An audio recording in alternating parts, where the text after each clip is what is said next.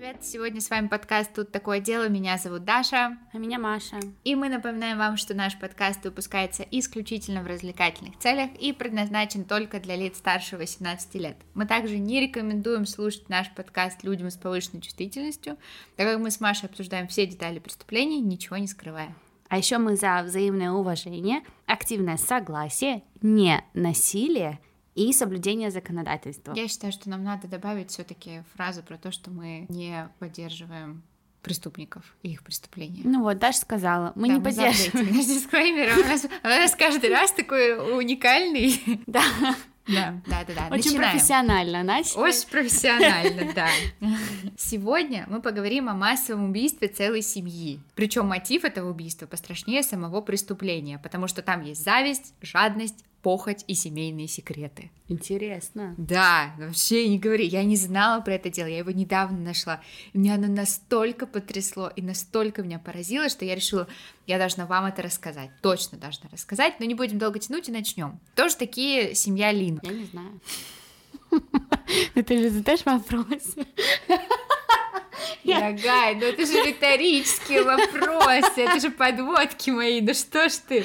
Ну, в общем, Мин Лин и Юн Лин эмигрировали из Китая в Австралию, поселились в городе Норт Эппинг и работали супер усердно, чтобы обеспечить лучшее будущее своим детям. Они были прям таким вот, вот ну, я надеюсь, я никого не обижу, если скажу китайские мигранты. Но они, Но они просто- китайские мигранты. китайские Они мигранты. мигранты Я просто тоже очень боюсь кого-то обидеть.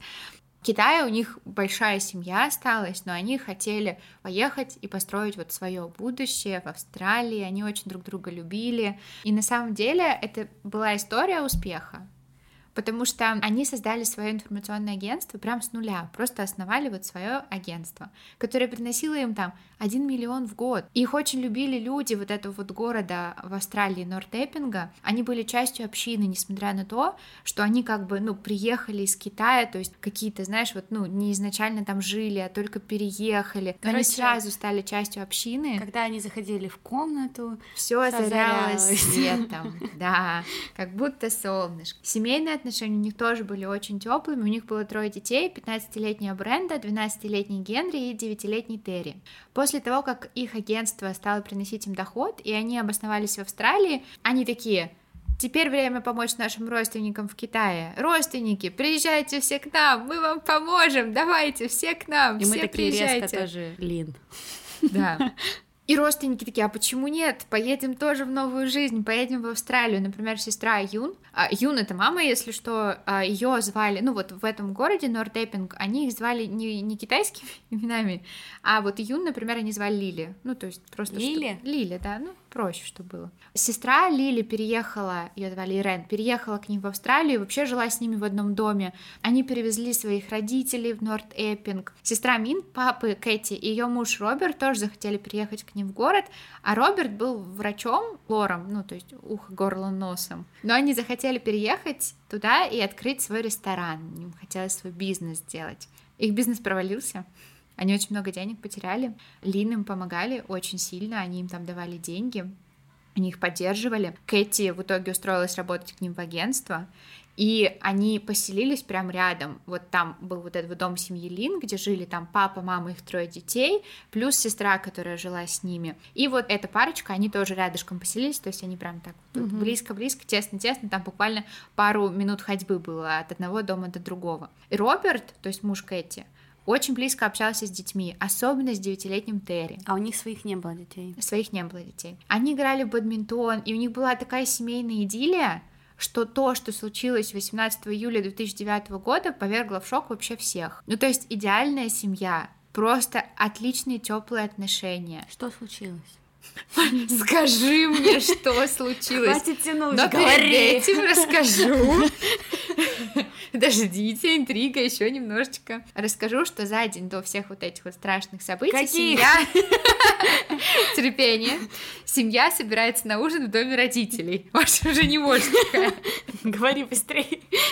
Все, кроме Бренды, ну, то есть старшей дочки, потому что Бренда уехала вместе с классом в Новую Каледонию. Это такой остров под французской юрисдикцией, и она туда полетела, чтобы практиковать французский язык, потому что они его учили в школе. Ее родители отпустили, и она уехала. Поэтому собрались все, кроме Бренды. Бабушка предлагала Терри, то есть младшему девятилетнему мальчику, остаться у них в гостях. Они посмотрят вместе телевизор, там сходят, погуляют, проведут вместе время. Но Терри такой, нет, у меня завтра с дядей бадминтон с утра, я не могу, я очень жду, я хочу с дядей в бадминтон играть. И в итоге все они разъезжаются по домам. Следующий день, субботнее утро, 18 июля. Суббота — это один из самых загруженных дней для новостного агентства. Угу. Но в этот день Двери были закрыты, никаких записок на двери не было, в здании никого не было тоже. Для многих людей было традицией заходить в новостное агентство семьи Лин. У них там была какая-то маленькая кофейная точка, и вот эти вот газеты, журналы. И люди заходили туда утром, брали там кофе, брали газету, болтали с Мин, болтали с его женой, потому что они там были постоянно. И это реально было рутиной. И люди стояли и ждали, когда откроется уже новостное агентство Лин. Ну что такое, что случилось? Люди просто понимают, что ну что-то что-то не в порядке, что-то не так. И вот насколько же их любила вот эта вот община Нортэппинга, потому что они сразу же, практически сразу же, один из посетителей звонит сестре Мин Кэти, ну, точнее, сначала они звонят Лин, но там вообще телефон, он да, даже звонок не проходит. Поэтому они звонят сестре Мин Кэти, чтобы узнать, что вообще происходит. Кэти думает, очень странно, на брата вообще не похоже, а он Кэти... бы никогда... А Кэти не должна была выйти на работу? Нет, в субботу она не выходила на работу. А. а она там работала периодически, но они там по сменам работали, угу. кто, кто когда. Она говорит, нет, это очень странно, мой брат бы никогда так не поступил, без предупреждения. Она пытается им позвонить домой, звонок опять не проходит. Она говорит, Роберт, нам надо поехать, пойти точнее, потому что они живут очень близко, и проверить, что там вообще происходит, все ли у них хорошо. Они подходят к дому, видят, что машины все на месте, и тут они видят, что входная дверь открыта и понимают, что-то случилось. Угу. Когда они заходят в дом, то они видят то, что описать кроме как словами резня и бойня, просто невозможно. Потому что на первом этаже в комнате они видят тело, то есть сразу же они заходят, видят тело, избитое до неузнаваемости, по всей комнате просто огромные брызги крови. И Кэти как-то внутренне понимает, больше даже бессознательно, что это Лили, то есть мама. Она сразу же звонит 000, ну это австралийская служба экстренной помощи, и в истерике, у нее просто истерика, она пытается объяснить, что случилось, едет полиция и скорая, Кэти просто в панике, она обходит дом, она находит всех членов семьи, кроме Мин, кроме папы, мертвых и избитых просто ужасно. У них лицо до неузнаваемости избито, везде кровь. Получается, везде... она нашла троих. Бренда да, не было, и не было да, отца. И, и Мин тоже она не нашла. А в это время ее муж Роберт такой, надо привести, ну, надо сказать родителям, надо, ну, чтобы они тоже были в курсе. И он говорит, я сейчас езжу за родителями. Кэти в панике, она говорит, не уезжай, не оставляй меня. Но он говорит, нет, ну, надо забрать родителей, потому что они не знают, что случилось. Я, я их заберу. И Роберт уезжает и забирает родителей. В это время приезжает полиция, и они видят вот эту вот картину, что убиты все члены семьи, кроме папы, и полиция такая, значит, это отец всех убил. Ну, значит, сто проц, раз его тела нет, значит, это он их убил. Но чуть позже его тело находят, его просто спрятали. В доме? Да. И поэтому Опять. его нашли не сразу же. То есть, ну, это явно была попытка сделать так, чтобы все свалили на мин, может быть, тело бы вообще не нашли. Угу. Но тело нашли. То есть все, все умерли, всех убили, кроме всю девочки. семью, кроме Бренды, да. И они были избиты настолько сильно и с такой жестокостью, что для того, чтобы понять, кто из них кто, нужно было судебный анализ просто. Слушай, а они были по разным комнатам раскиданы? Да. То есть их избивали в разных комнатах? Да. Ну, то есть один слышал про другого или одного убили? Я расскажу последовательность угу. там. Что вообще узнала полиция? Во-первых, их всех убили с помощью молотка. И молоток э, купили в обычном магазине. Но к этому молотку, как я поняла, был приделан гвоздь, который удерживал лезвие и древко, потому что, видимо, от активной вот этой вот работы просто он мог развалиться. Угу. И то есть человек, который их убил, пришел в дом, и он такой, мне надо подготовиться, потому что это будет активная работа молотком, я не хочу, чтобы он развалился. И то есть он его подготовил и скрепил гвоздем. Слушай, а они уехали от родителей, получается, вечером. вечером. Да, вечером. А утром уже их не было. Утром mm-hmm. уже их не было в субботу.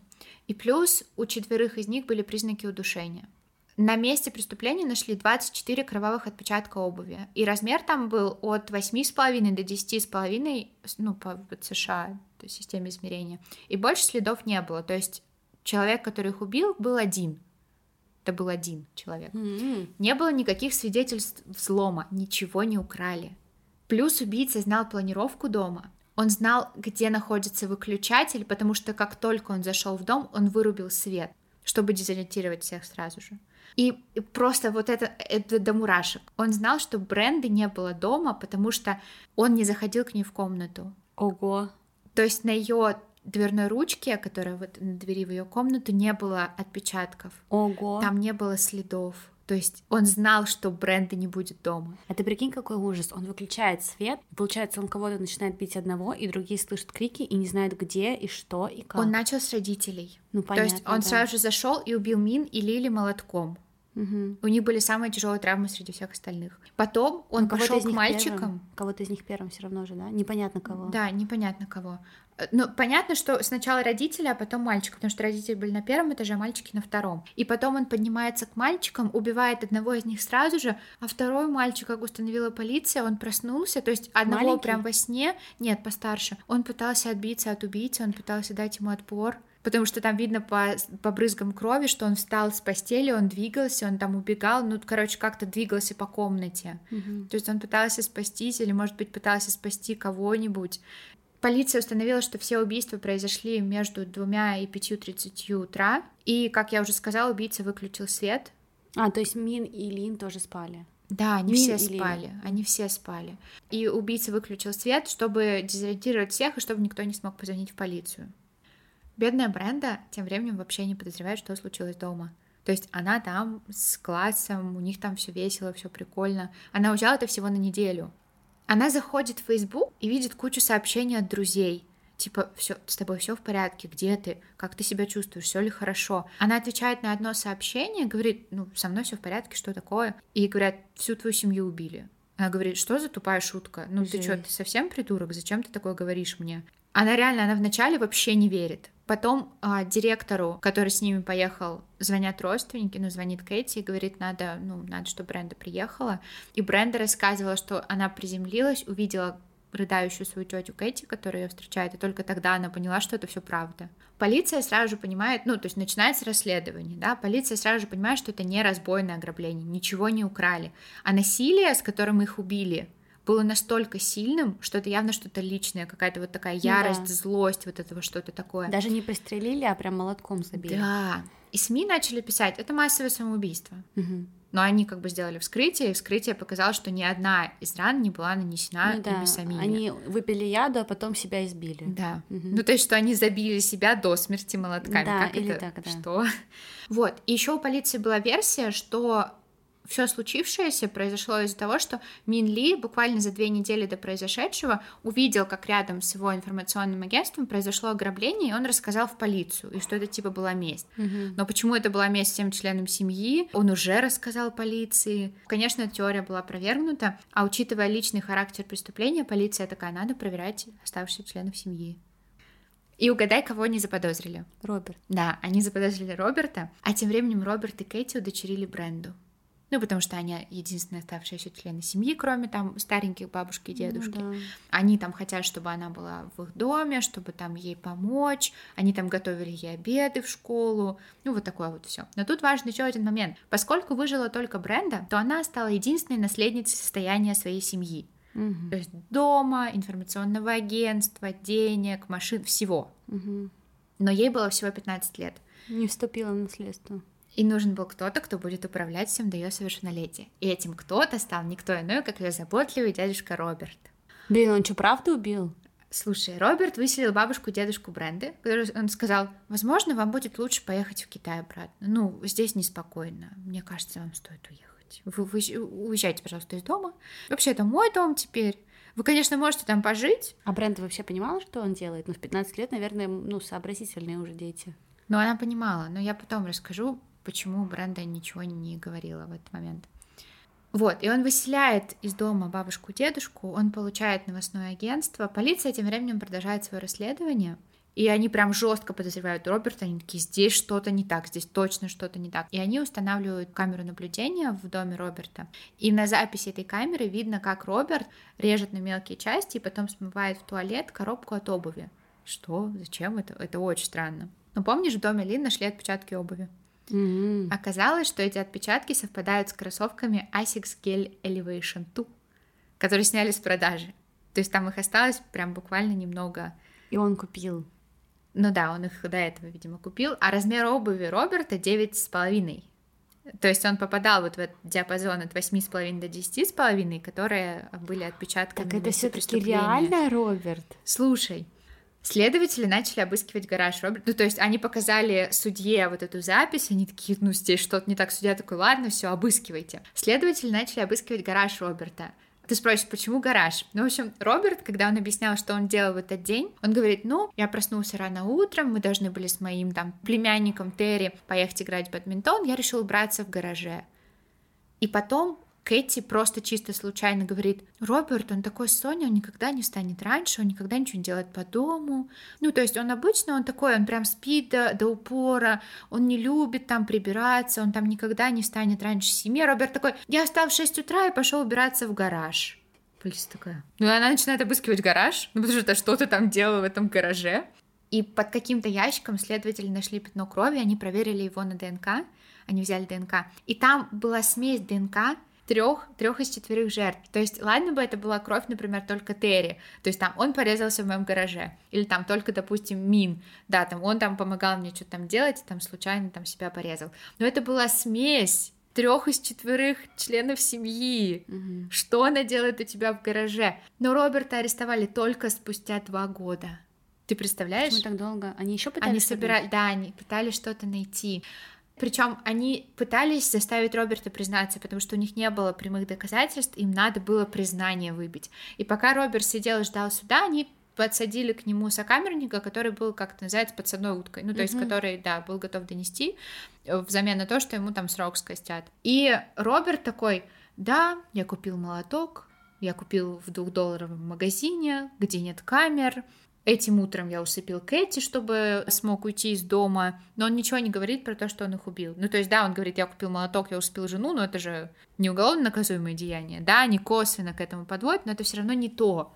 Они не могут собрать, они не понимают мотив, у них нет доказательств. Полиция просто думает, блин, что делать, как нам это вообще разруливать? Кэти такая постоянно говорит, муж не виноват, я его видела, я, э, у него есть алиби, я его алиби, точно прям вам говорю. Пока я, я самый спала, лучший. Пока я спала ночью, я его видела.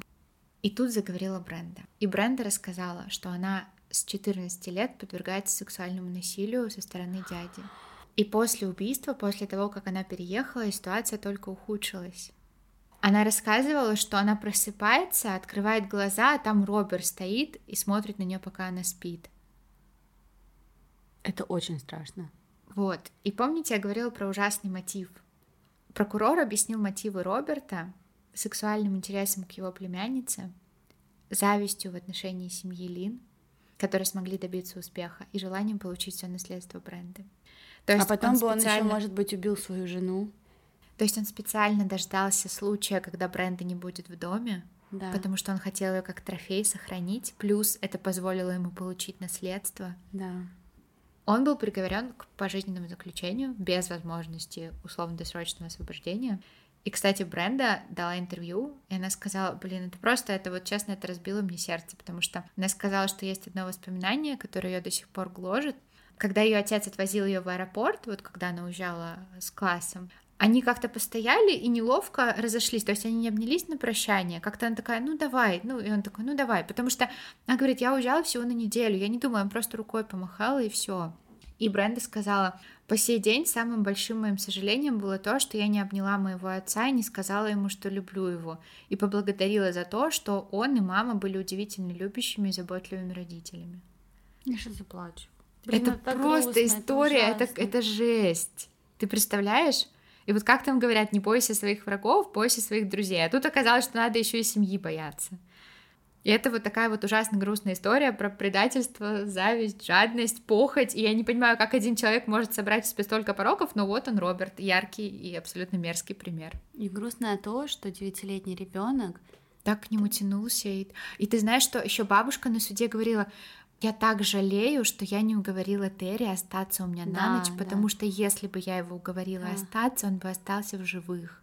Да, а он уехал только из-за дяди. Да, только из-за того, что он хотел с ним в бадминтон утром играть, потому что они договорились. И ведь Роберта все поддерживали. Да, ты понимаешь? И жена его такая, нет, он точно не... Ну, Кэти, она странная, на самом деле, фигура в этой истории, потому что когда Роберт сидел и стриг свои ботинки и смывал куски, ну, эту коробку от ботинок, Кэти стоял рядом, на камере видно, как она стоит и смотрит, что он делает. То есть, как минимум, должны возникнуть, наверное, вопросы, да? А никто не подозревал ее? Нет, но не было никаких доказательств, что она каким-то образом к этому причастна. Ну просто это еще и странно, учитывая тот факт, что утром он должен был поехать с Терри, а Терри бы наверняка встал, когда встали родители и ушли на работу. Ему всего да. 8-9 лет, да, да. насколько ему? 9, ну, да. то есть, а он при этом не появился в доме и такой, ага, поехали на бадминтон. Нет, как будто бы они не планировали. Хотя... Ну, как будто, нет, как будто бы это все просто раньше случилось, чем они должны были поехать на бадминтон. Думаешь, они позже договаривались? Ну, я думаю, что да, я думаю, что они договорились там. Что, родители ушли на работу и оставили восьмилетнего ребенка? Ну, там же еще был его старший брат. Ну, типа, mm. мне кажется, что нет. Мне кажется, они его иногда и на работу с собой тоже брали. Так что мне кажется, что это норм. История очень жуткая, очень страшная, и Роберт просто омерзительный кусок дерьма. И ты просто представляешь, насколько много надо в себе копить ненависти какой-то. А я еще, кстати, читала про то, что а, когда смотрели на прошлое Роберта, никто не мог найти подтверждение, что он реально работал врачом в Китае. А, да? Ну, то есть врач это же такая профессия, которая все равно оставляет за тобой какой-то документальный след, да? Ну, естественно, любая. А там нет, там вообще ничего нет, то есть нет подтверждения, что он был врачом. А Кэти что говорила? Kэти говорит, да, он был врачом. Но я не знаю, я не верю Кэти. Кэти. какая-то, да, мутная, да, да, она, она мутная, но она ее очень сложно подозревать, потому что полиция говорила, что ну либо она актриса, у которой нет Оскара, либо она реально просто вот, ну, не очень умная женщина, и она верит очень своему мужу. Да, и ты прикинь, мало того, что вот он это все в себе копил, все же верили, что он хороший, все да. верили в то, что он с ним хорошо. Да, и я когда читала еще про это дело, там люди пишут, да, я там жил в этом Норт-Эппинге, когда это произошло, это все обсуждали, все были в шоке, потому что все знали Лин, все знали эту семью, и всем было настолько страшно, что это произошло, и что это сделал там их там вот этот вот какой-то родственник, и это просто, это настолько в голове не укладывается.